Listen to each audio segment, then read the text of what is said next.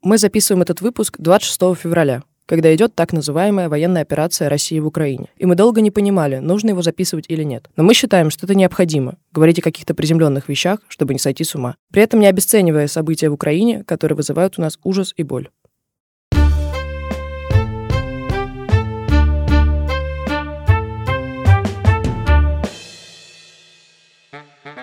Это подкаст «Окей, Зумер» от студии «Заря». С вами Зоя. Всем привет.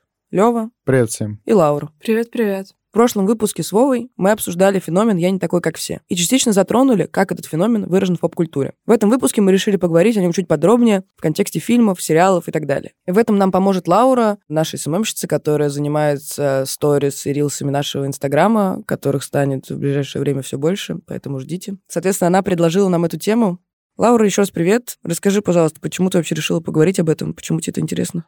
Стоит сказать, что я сменила три школы, и поэтому выборка подростков с разным мировоззрением, мышлением, принадлежащих разным субкультурам, у меня была гораздо шире. Я побывала на разных ступенях условной иерархичной лестницы. Я была среди популярных девчонок, а, одиноким маргиналом и среднячком стандартным. И на этих разных этапах меня сопровождал разный контент, который мне импонировал в связи с моим разным положением. Поэтому эта тема для меня действительно интересна, и я рада, что вы решили ее со мной обсудить. подростковый период и во время средней школы у очень многих мальчиков и девочек появляются какие-то свои ролл-модел, и они у каждого свои, и в зависимости от периода они очень сильно отличаются, потому что образы в поп-культуре, они э, некоторые изменения претерпевают. Если, например, в 80-х таким, я не знаю, эталоном мужественности считался Сильвестр Сталлоне или Шварценеггер, то сейчас больше вдохновляются, например, Шерлоком Бенедикта Камбербэтча, который нифига не качок, а который именно силен своим умом. И вот я скорее отношусь ко второму поколению людей. Я когда готовился к выпуску, понял, что реально вот э, всю свою жизнь я вдохновлялся Шерлоком Холмсом. Сначала это был советский Шерлок, потому что его крутили постоянно по телеку, и я думаю, какой он интеллигентный, красивый, и как он может все элегантно решить. Даже с Мариарти э, дерется, но не как быдло, а вот как-то, ну, вот красиво. Хочется также попасть на водопад и также давать кому-то людей. И потом этот образ добил Камбербэтч из одноименного сериала, ну, который как бы его возвел в такой абсолют. И для меня, наверное, Шерлок Холмс до сих пор является такой ролл-модел в каком-то смысле, потому что это персонаж, который демонстрирует, что сила заключается в первую очередь в уме и в твоей дедукции, размышлении, и с помощью этого можно решить все проблемы.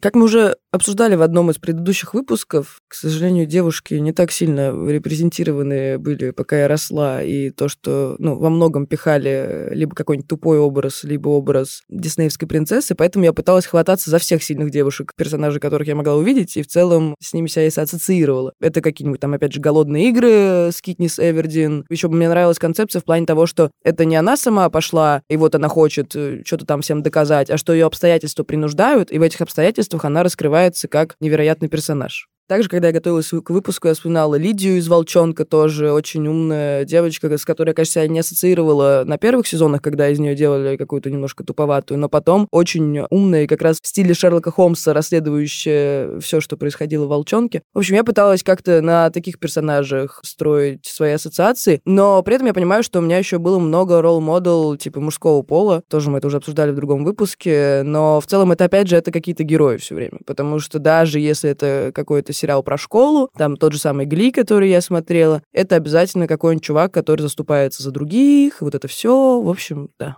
В разное время у меня были разные ролевые модели. Если в начальной школе это были как раз культивируемые спортсмены и фильмы про спорт и серии «Добейся успеха» с черлидершами или «Шаг вперед» про танцоров. В средней школе, когда мне было лет 12, это были «Skins», и там я себя ассоциировала с Эффи, то есть это персонаж, которого не понимают, и поэтому он кажется не таким, как все. Это как раз а, к предыдущему выпуску с Вовой. И затем уже ближе к старшей школе я начала себя ассоциировать э, с ботанами, фриками и вот этой вот социальной прослойкой. Когда ЕГЭ появилась. Да, наверное. И тогда мне нравились продукты 90-х, например, сериал Freaks and Geeks, «Хулиганы и ботаны», или «Моя так называемая жизнь», или «Клуб завтрак», и вот эта вот вся история.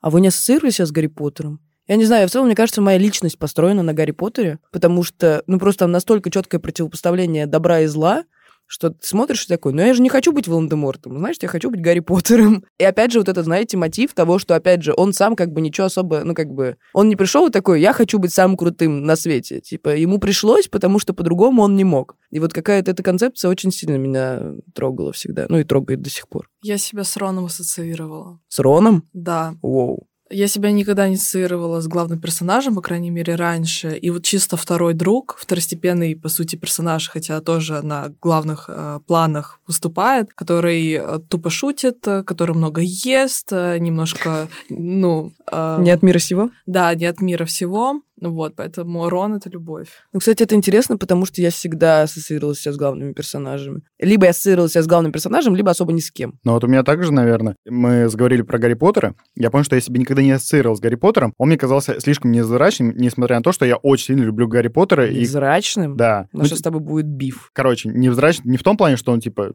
никакой. А в том плане, что мне больше нравится иногда эпатаж в героях, и который вот есть, например, в том же Шерлоке. А в Гарри Поттере его нету. И поэтому в Гарри Поттере я не мог себя ни с кем ассоциировать.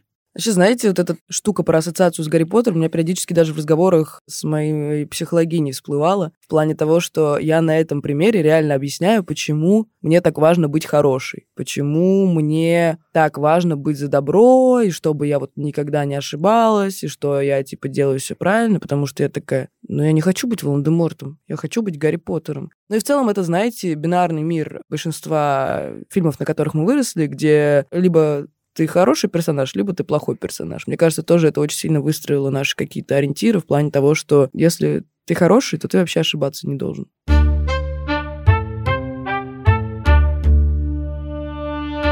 При этом в каждом фильме или сериале есть такой образ, персонажа, ну, который лошок. Ну, типа, ты смотришь на него, и реально Невил Долгопупс. Зачастую это аутсайдер, и зачастую это супер карикатурный образ, над которым все смеются и над которым все издеваются, потому что нужен в альтернативу хорошему персонажу, который ошибается, человек, который на фоне у него еще хуже. Это как бы именно с точки зрения драматургии работает. И потом, кстати, этот персонаж, он должен неожиданно сделать какой-то подвиг. Опять же, вспоминаем Невил Долгопупса. И я так же, как и многие, наверное, очень пренебрежительно и презрительно относился к персонажам. Ну, потому что ты смотришь такой, типа, ну как можно переживать за Нейл Долгопупса? Конечно, он ничего плохого не сделал, но ты смотришь такой, типа, ну за ним я не хочу следить, но в случае Гарри Поттера это очень круто, поворот в Ордене Феникса, когда у Роулинг сказала, что у них э, с Гарри были равные шансы на то, что они станут избранными.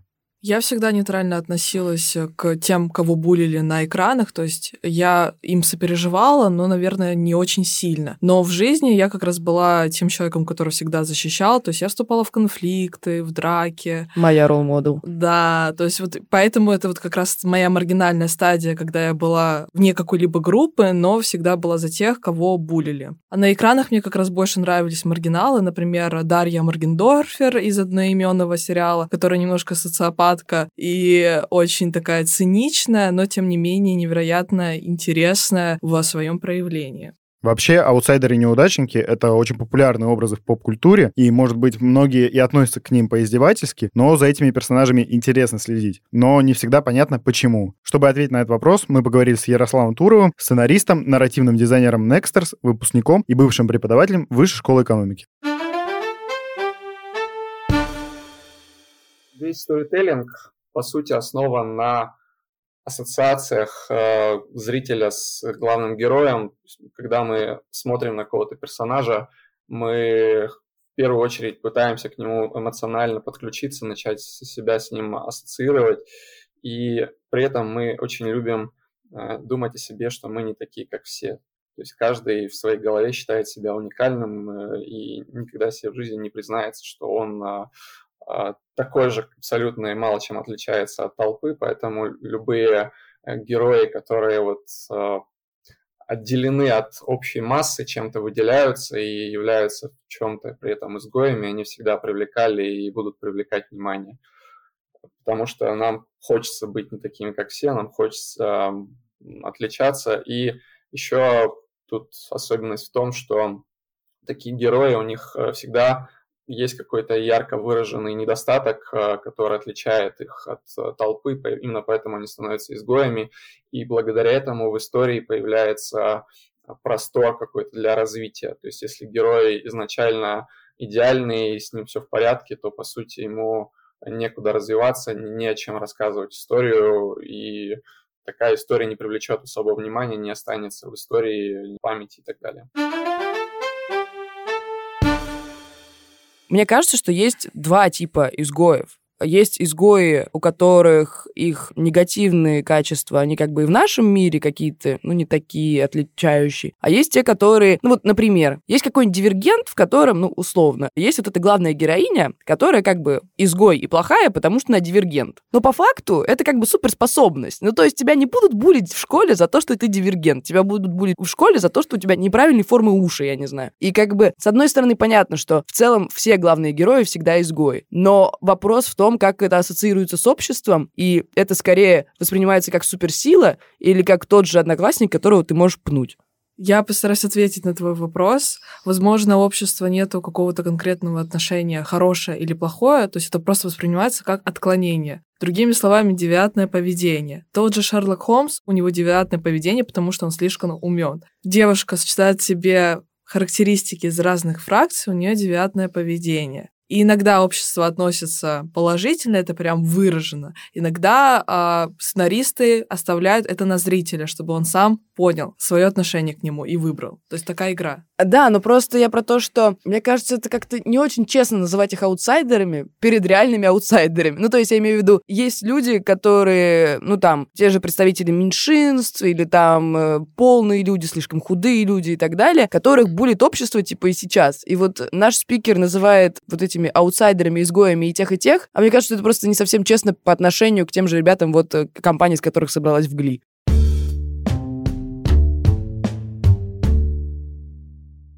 Все эти образы, которые мы обсуждаем как аутсайдеров, изгоев и так далее, они при этом очень характерны для, ну, у ранних фильмов и сериалов, которые выходили, я не знаю, в конце прошлого века, может быть, в начале этого, а сейчас все эти образы, они очень сильно изменились, и очень мало кто воспринимает черлидерш и качков как э, ролевые модели, как крутых ребят. Их раньше-то особо не воспринимали, но еще могли преподнести в таком выгодном для них свете. А сейчас уже мало кто может испытывать к ним сочувствие. Это видно на примере сериала «13 причин почему», где, по сути, нету вообще положительных героев как таковых. Вот эти вот образы сексапильных э, девчонок и футбольных игроков, они возведены в абсолют, и показано, насколько на самом деле вот за этими крутыми на вид ребятами скрывается большой внутренний комплекс, который потом они вымещают агрессией на окружающих. Я вообще не совсем согласна, что они уже не актуальны, потому что, да, они актуальны в кругу людей, которые смотрят сериал «13 причин почему», которые смотрят какие-то популярные, интересные вещи, но, к сожалению, в нашей стране это далеко не все люди. И поэтому, мне кажется, ну, типа, когда я училась в школе, у меня были, типа, а крутые спортсмены, пацаны. Ну, типа, не в лицей, когда я перешла, а вот когда, ну, типа, обычная среднестатистическая школа в Москве. Пацаны, которые гоняют футбольчик, вот они самые крутые ребята, они всех булят, они какой-то фигней такой занимаются. И я, если честно, не уверена, что сейчас это куда-то ушло, потому что эти ребята не смотрят сериал «13 причин почему», понимаешь? И их окружение тоже не факт, что смотрит. Ну, то есть, мне кажется, это меняется, но я не уверена, что вот все так хорошо, как ты говоришь в жизни такое разделение 100% есть, как и школьный буллинг, как и школьная травля, который в первую очередь исходит из этих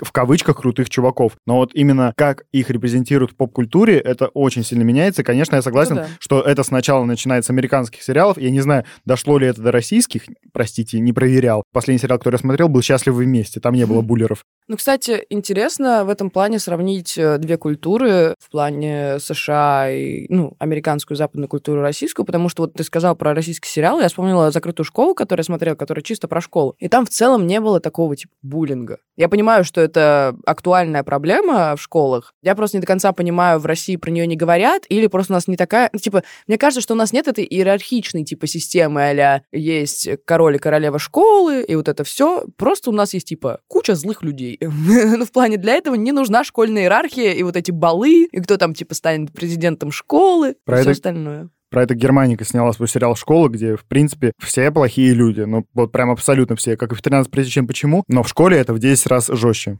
Я согласна за это, что эта градация никуда не ушла, но мне кажется то, что сценаристы, разработчики продуктов для поп-культуры начали как будто бы сближать аутсайдеров и этих спортсменов, красоток и так далее, делая твист, когда они меняются ролями, что показано в сериале «Гли» очень ярко, что показано в той же «Эйфории», потому что мы видим эту прослойку чирлидерш, и теперь вот эти вот все социальные группы, они перемешиваются, и мне кажется, это прикольно.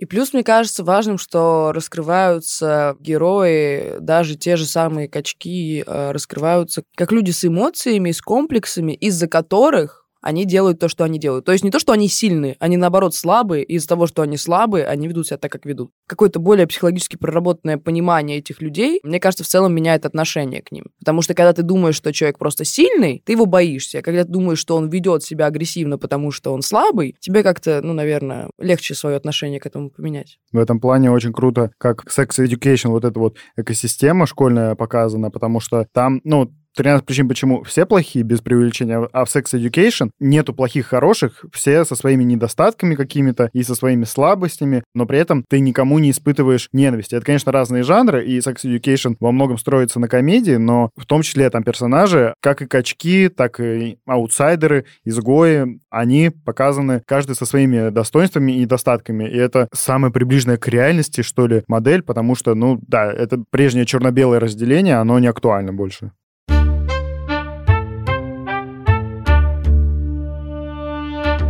Мы видим тенденцию, что очень многие персонажи, которые вчера еще были на пике популярности, как те же самые там качки или черлидерши, уже сегодня теряют актуальность, и это видно на примере тех образов, которые мы сейчас с вами обсудили. Но есть ли какие-то вечные архетипы, которые использовали, используют и будут использовать в искусстве?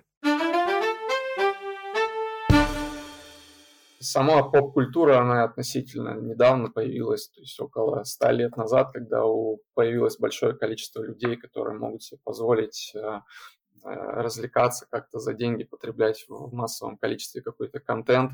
Вот. А так, в целом, если мы посмотрим на любое общество, то оно так или иначе э, разделяется на архетипы. То есть если вот оставить какой-то класс людей, допустим, ну, это может быть либо школьный класс, либо э, там любое другое замкнутое сообщество, там неизбежно выделяются какие-то ключевые архетипы. Это э, какой-то яркий, харизматичный лидер, это какой-то э, бунтарь или хулиган, булли, это какой-то аутсайдер, которого все задирают, это какие-то, может быть, нарциссические мальчики девочки. Такие архетипы, они есть всегда, и я бы не сказал, что они там когда-то входят в моду, когда-то нет.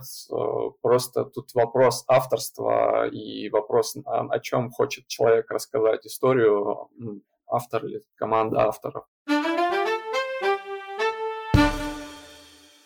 Я считаю вопрос про архетипы не совсем релевантным, потому что все упирается опять-таки в драматургию и в те вечные 12 архетипов Юнга. И даже если мы говорим про какую-то классификацию образов в поп-культуре, в нашем случае это колледж, э, школьники и так далее, и все равно те образы, которые можно выделить, э, чудик, красотка, хулиган, фрик, ботан, они все равно ложатся на те 12 архетипов, которые уже выделили. Я полностью согласен с тем, что давно сформировались какие-то готовые архетипы, которые как бы будут с нами всегда. Но при этом я уверен, что в зависимости от времени эти архетипы будут по-разному переосмысляться. И сейчас это в том числе видно, что, например, архетип прекрасного принца какого-нибудь благородного, который придет и, я не знаю, спасет принцессу из лап дракона, это уже, ну, архетип, если его показывать вот в таком классическом понимании, этот архетип не будет работать, это не будет восприниматься как положительный главный герой, это будет восприниматься как уже устаревшая карикатура какая-то. И лучше всего, наверное, Шрек 2. Я порефлексировал на эту тему, когда представил нам прекрасного, точнее, ужасного принца Чарминга.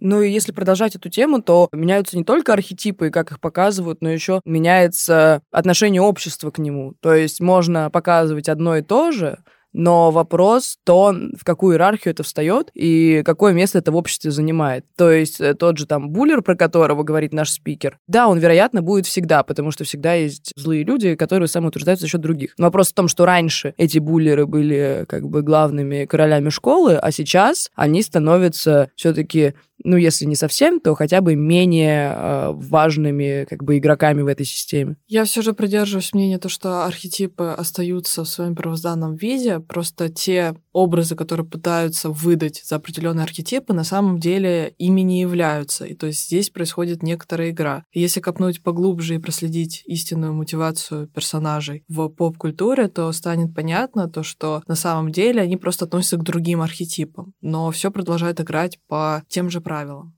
Ну или просто они забили и недопрописали их мотивацию. Может так.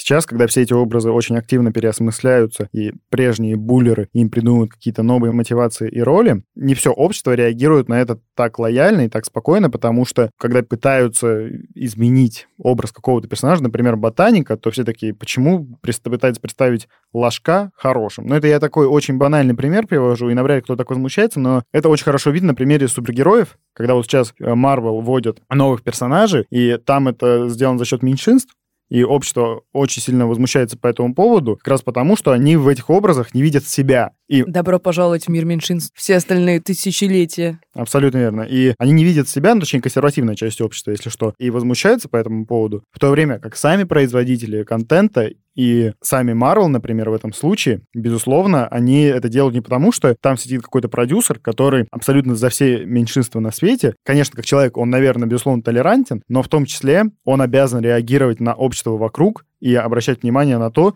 что существует очень много разных людей, которые хотят видеть персонажей, которые похожи на них. И для этого создаются все эти образы, которые отличаются и в комиксах, и в поп-культуре, и в том числе не только разнообразие меньшинств, но и вот это вот переосмысление классических архетипов, образов и так далее.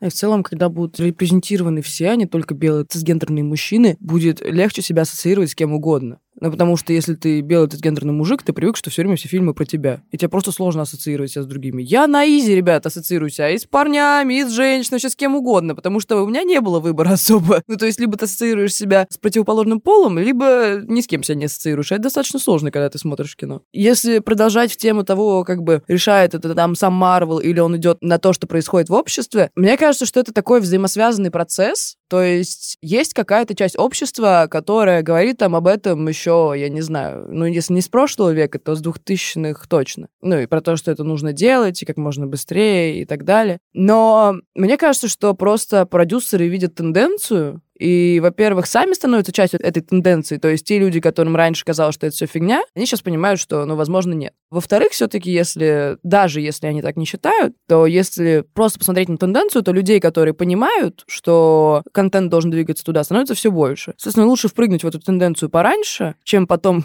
как Россия, пытаться впрыгнуть в нее в самый последний момент. Поэтому это какой-то, в общем, взаимосвязанный процесс, и в целом так должно нормально функционировать общество и контент, который реагирует на изменения вокруг себя. Я согласна с тобой, но из-за того, что условно стала больше репрезентация различных меньшинств социальных групп, мы же не перестали ассоциировать с ними. Ну вот, например, я там белая гетеросексуальная девушка, но это не мешает мне ассоциировать, я не знаю, там, с Ру mm-hmm. или с кем-то еще, хотя я не хотела бы себя ассоциировать с Ру, наверное. Да. да. Но я к тому, то, что мы себя ассоциируем же не из-за ориентации, не из-за определения там своего гендера, а просто из-за каких-то характеристик, жизненных условий, ситуаций, в которые помещаются герои. Это скорее не про ассоциации, а про репрезентацию. Если ты представитель ЛГБТ или если ты представитель национальных меньшинств, то это не значит, что если в э, каком-нибудь фильме Марвел появится там условно азиат, и ты азиат, ты будешь обязательно себя с ним ассоциировать. То, что ты будешь видеть его на экране, ты такой, о, прикольно, типа, и, и как бы, если будешь видеть не злодеем, это как, знаете, всегда вот кучу времени национальности, типа, не американцы злодеи, там, типа, азиаты злодеи, россияне злодеи, а если ты видишь его как того же часть героя, тебе просто в плане репрезентации это, ну, как бы легче и спокойнее. Если возвращаться к теме с продюсерами, мне еще кажется, что как бы всегда же происходят такие изменения сознания, там, скорее, в какой-то интеллигентной э, части общества, которая этим интересуется, а вот такой массовый контент, который идет как бы за этой интеллигенцией условной, я не очень не люблю слово интеллигенция, потому что в нем столько всего понапихано, Снобского Да. такого Да, ну, в общем, ну, те люди, которых это сейчас волнует, активные люди, давайте я так скажу. Когда они это понимают, начинают запускать какие-то процессы, те же самые там МИТУ, э, там Black Lives Matter и так далее, это не значит, что все общество с ними согласно. И контент становится скорее проводником вот этих как бы новых ценностей, ну, на самом деле просто человеческих, но для кого-то новых, и благодаря этому как бы расширяет это понимание в обществе. То есть как будто это такой процесс, э, Мостик. да, мостик Мгм. э, от одних к другим. Из того, что мы обсудили, очевидно, что сейчас популярны новые герои, вот эти аутсайдеры, которые становятся главными героями, Ру, Отис и так далее, но это уже происходит несколько лет. Ну, То есть и Эйфория как бы уже второй сезон, и они же начали выходить, ну, как бы не год назад, а В да- 19-м да, вроде да. бы. В общем, э, то же самое Sex Education. Ну и в целом это движение там видно с того же Гли еще, который достаточно давно выходил и был одним из первых таких очень важных сериалов. И интересно, куда это все пойдет дальше, потому что общество меняется, и вместе с ним поп-культура меняется, и как будто вот эти герои-аутсайдеры в этой системе, они тоже начинают постепенно устаревать. Ну, по крайней мере, для меня, потому что меня часто в целом эта система убивает, как я уже сказала. Но даже как бы их какие-то маргинальные замашки главных персонажей все равно как-то для меня уже, ну, типа, не цепляющие. И вот эти конфликты новых главных персонажей с обществом, в котором они существуют, для меня уже кажутся какими-то не такими трогающими, уже понятными, как будто в скором времени что должно поменяться. И интересно подумать, какие будут новые персонажи. Например, я не так давно посмотрела сериал, который на самом деле тоже вышел, ну, как бы не в этом году. Называется How to Sell Drugs Online. На русском называется «Не пытайтесь это повторить». Не пытайтесь это повторить. В общем, там главный герой, он становится бизнесменом через то, что он открывает э, сайт, где, через который он продает наркотики. Но, как бы, это вообще основано на реальных событиях, и есть отдельный документальный сериал про этого чувака. Чувак учится в школе, и там набирает какую-то свою команду, назначает себя CEO, там, ну, в общем, э, всякие такие штуки. И в отличие от эйфории, там наркотики — это не такая центральная тема, ну, то есть понятно, что там в том числе про вред э, наркотиков, и это все очевидно, но там вот это какая-то роль молодого, супер молодого бизнесмена, который пытается понять, что такое компания, как у них проблемы, там, конфликты, вот как в социальной сети между партнерами, и распределение ролей, и вообще поиск себя в этом взрослом мире, когда ты зарабатываешь кучу раз больше, чем твой батя, но не можешь ему об этом сказать. Мне интересно, может быть, вот в эту сторону там пойдут какие-то образы в поп-культуре, потому что сейчас все более и более молодые ребята становятся активной частью общества. То есть если раньше там казалось, что типа ты можешь что-то первое важное сказать там типа а в 25, то есть вот тогда ты встанешь на ноги и можешь открывать рот. А сейчас как будто там, ну и подростки в целом могут уже делать что-то крутое, опять же, благодаря интернету и благодаря развитию программирования онлайна в целом. Если честно, я не очень уверен насчет новых образов, которые сейчас будут появляться, потому что даже несмотря на то, что с момента выхода эйфории How to Sell Drugs Online и Sex Education прошло пару лет, это недостаточно для того, чтобы опять резко поменялась вот эта система персонажей, мы по-новому начали на них смотреть. Мы смотрели эти, все эти сериалы, и нужно, чтобы все эти сериалы гораздо больше количество людей посмотрел, ну, потому что, типа, да, мы видели их, но я уверен, что подавляющая часть общества, в частности российского, этого не видела, и поэтому, мне кажется, нужно привыкнуть сначала к этим персонажам, а уже потом двигаться дальше. И поэтому я не знаю, какой в ближайшее время может появиться принципиально новый образ, который бы захватил всю индустрию поп-культуры. Но мне очень понравился твой поинт про подростка-бизнесмена. Может быть, я бы его не так сформулировал, но anyway, типа подросток, который уже решает. И это очень круто, потому что у этого есть отголоски в реальной жизни. Грета Тунберг, Билли Айлиш и Оливия Родриго — это как бы уже люди, которые очень сильно влияют на то, что происходит в мире, на индустрию. Две на музыкальную, а одна на мировую. Кстати, посмотрите, что три девчонки. Тоже верно. И типа вот это, я считаю, что нужно репрезентировать в поп-культуре, потому что даже сейчас я уверен, что есть такие персонажи в реальной жизни, просто, может быть, мы о них не знаем или их недостаточно освещают, и, и мне бы очень хотелось, чтобы про них рассказали поподробнее, ну, потому что очевидно, что сейчас зумеры, они в каком-то смысле растут быстрее, чем остальные поколения, просто потому что у нас есть доступ к большему количеству информации, и можем ее впитывать как губки, и, соответственно, то, что узнавали раньше в 30 лет, мы узнаем в 20 или в 25 условно. У меня такое ощущение, что вы смешали два новых образа, которые могут появиться. Один я оставила бы, это про подростки предприниматели, которые из серии «Блин, мне 16, я зарабатываю всего миллион, а не несколько». И второй тип — это юные взрослые, которые супер осознанные, которые, там, не знаю, шарят в психологии, которые находятся в повестке, которые просто думают больше, вот, как у дважды два есть новые взрослые, я бы выделила юные взрослые. Мне кажется, что вообще, если сейчас пытаться вспомнить хоть один сериал, где репрезентированы подростки, которые не потеряны, у меня в голове ничего не всплывает. Ну, то есть, они как бы все потеряны там, в разных смыслах, на разных стадиях и уровнях. Но вот то, что ты там, тебе 17, и ты правда что-то понимаешь, и можешь что-то говорить, и как бы, ну, какой-то уже там более-менее осознанный человек, Понятно, что не до конца, и все меняется, и ты там можешь и в 30 лет быть неосознанным, но все-таки, как будто этой репрезентации вообще нет. Если ты как бы в школе, то у тебя происходит какая-то жесть постоянная, просто постоянная. И вот, мне кажется, насмотревшись всех этих сериалов, я когда выпустилась из школы, я такая, что-то как так это все спокойно. что, что это жизнь такая? Это типа какая-то фигня не происходит каждый день. И кажется, что этого не хватает. И вот то, что Лева говорил, это не знаешь, что типа там завтра пойду снимать такие сериалы. Это все-таки, если смотреть какое-то там будущее, опять же, там репрезентация меньшинств началась там спустя, я не знаю, 10 лет, спустя 20 лет. Кажется, это какое-то, конечно, значительное время, но просто интересно туда посмотреть.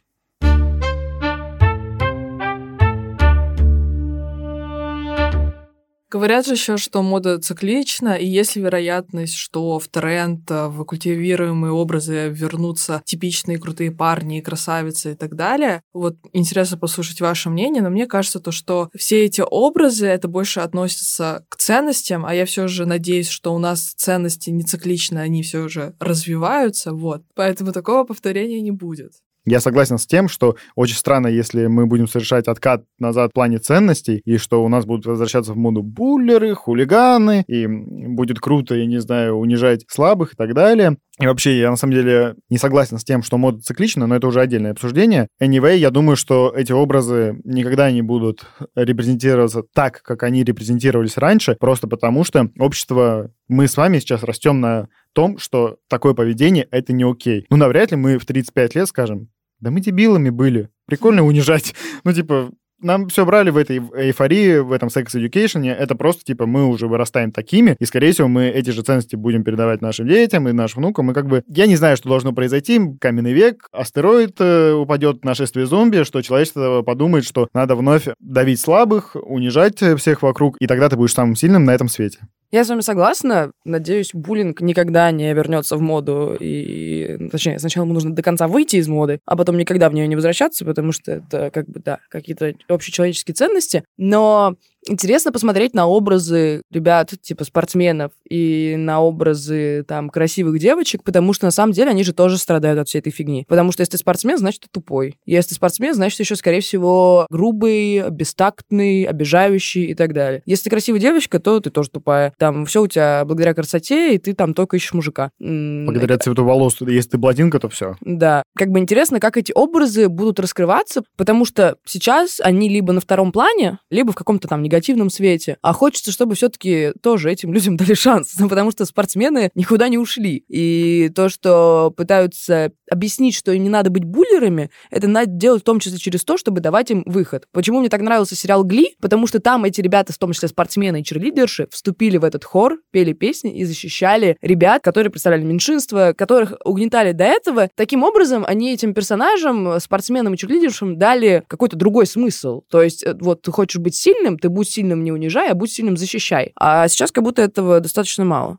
Я сейчас пытаюсь вспомнить какой-нибудь вот такой образ спортсмена, который показывался как слабый, ну, не как слабый даже, а как адекватный персонаж со своими внутренними фрустрациями, комплексами и со своими сильными сторонами, пока мне ничего не приходит в голову, но, опять же, я не такой спец в сериалах и фильмах про школу, чтобы как-то судить и чтобы понимать вообще, какие образы там существуют. Я знаю это очень поверхностно, но в будущем очевидно, что нужно показать и обратную сторону и этих ребят, и чтобы понять вообще, почему они занимали такую роль, что они из себя представляют. И сейчас в этих сериалах еще есть такое, что принято булить вот этих черлидерш и качков, потому что это такая ответная реакция, немножечко, ну, я не знаю, как это называют, корректирующая дискриминация. И я понимаю, почему она сейчас в момент происходит, потому что до этого они, черт знает сколько, булили людей, и как бы нужно выплеснуть обратно эмоции, и нужно, чтобы произошел обратный процесс, чтобы потом это все где-то, я не знаю, сошлось на середине, и все начали, условно говоря, жить дружно. Но вопрос, сколько это ждать, он открытый, и ощущение, что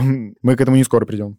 Я думаю, что это нормальный общественный процесс, и так со многим происходит, с тем же самым сексизмом и обратным процессом, соответственно, феминизмом, и, и там э, с ЛГБТК плюс сообществом и так далее. И в целом, ну, не может просто там за секунду вот как бы угнетали, угнетали, а теперь просто перестали угнетать, и все вдруг мирно зажили. Ну, то есть всегда будет какой-то перехлест. Важно понять, что это нормально, и что такое будет, и иначе просто общество ни к чему не придет, потому что, к сожалению, мы не механизм, который можно просто подкрутить, там пару, пару кнопочек, и все станет нормально нормально. Но если говорить именно про поп-культуру, то мне кажется, что вот э, всех этих э, бывших крутых ребят могут достаточно скоро начать показывать как нормальных. Вопрос в том, насколько это быстро перейдет в общество. ну, то есть в общество-то еще не дошло, что они пока не ок, поэтому я не уверена, что мы скоро увидим в реальности как бы то, что мы хотим э, и видеть, и видим на экранах. Вот эти бэтбои, которые реально очень бэт, и их хейтит все общество, мне кажется, что они скоро уйдут из какого-то поп-культурного смысла, и даже Э, в сериалах по типу «Эйфории» главным вот этим, ну, не главным, но злодеем будет не Нейт, а, ну, какой-нибудь другой чувак. Ну, то есть, или хотя бы не сразу будет понятно, что чувак, который накачанный больше всех, он и э, самый как бы долбанутый.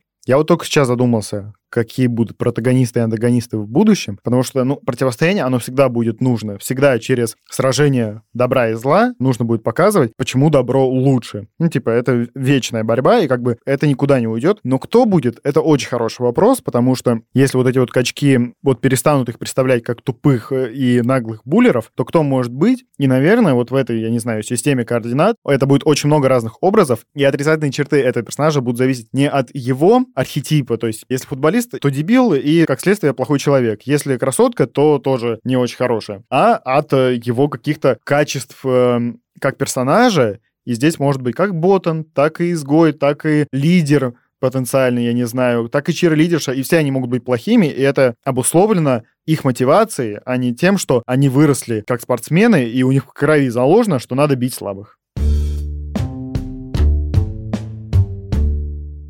В самом начале выпуска мы обсудили ролевые модели, культивируемые в нашем детстве, в нашем подростковом возрасте. Можете подумать вместе с нами, кем бы вы стали в этой системе образов, э, бэтбоем, аутсайдером, красотком, фриком, гиком, и можно ли свое окружение разбить на эти образы? Кто был бы задирой, кто лидером, а кто заучкой? С вами были Зоя, всем пока, Лева. Пока всем. И Лаура. Пока-пока. Над выпуском работали редактор Лев Елецкий, младший редактор Вова Худаян, звукорежиссерка Вита Ломакина, продюсерка Лера Кузнецова, ресерчер Даня Макевнин, автор джингла Юра Фанкени, дизайнерки обложки Ксюша Филатова и Дана Шерстнева.